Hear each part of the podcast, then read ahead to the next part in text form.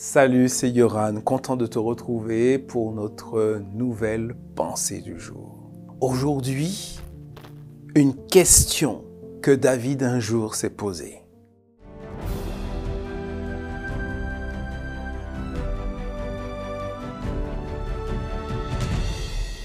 La pensée du jour se trouve dans le psaume 11, verset 3.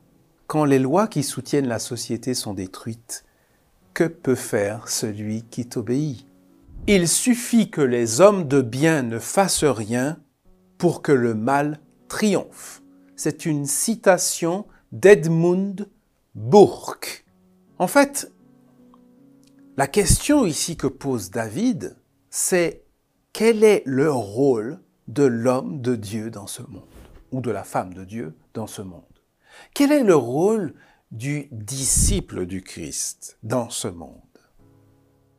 Doit-il euh, attendre le royaume des cieux en vivant retranché à l'abri de toute la pourriture du monde, de toute la dépravation du monde?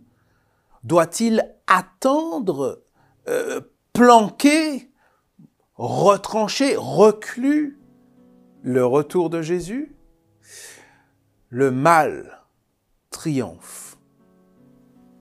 Pour peu que les hommes de bien ne fassent rien.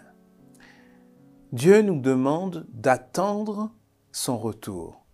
Mais il nous demande aussi, il fait aussi de nous des ambassadeurs de la patrie céleste, des représentants de son royaume dans ce monde.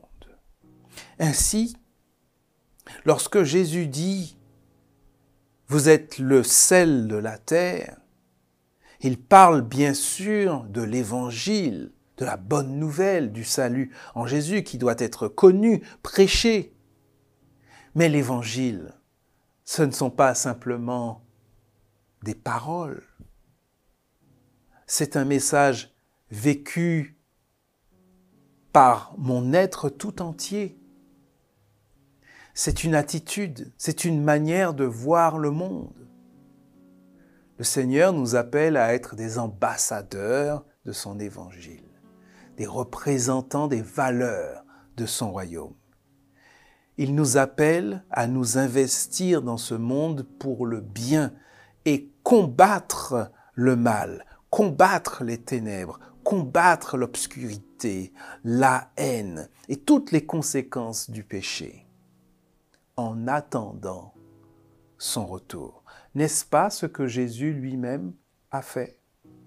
Prêchant le royaume des cieux et soulageant les maux de ceux qui l'entouraient?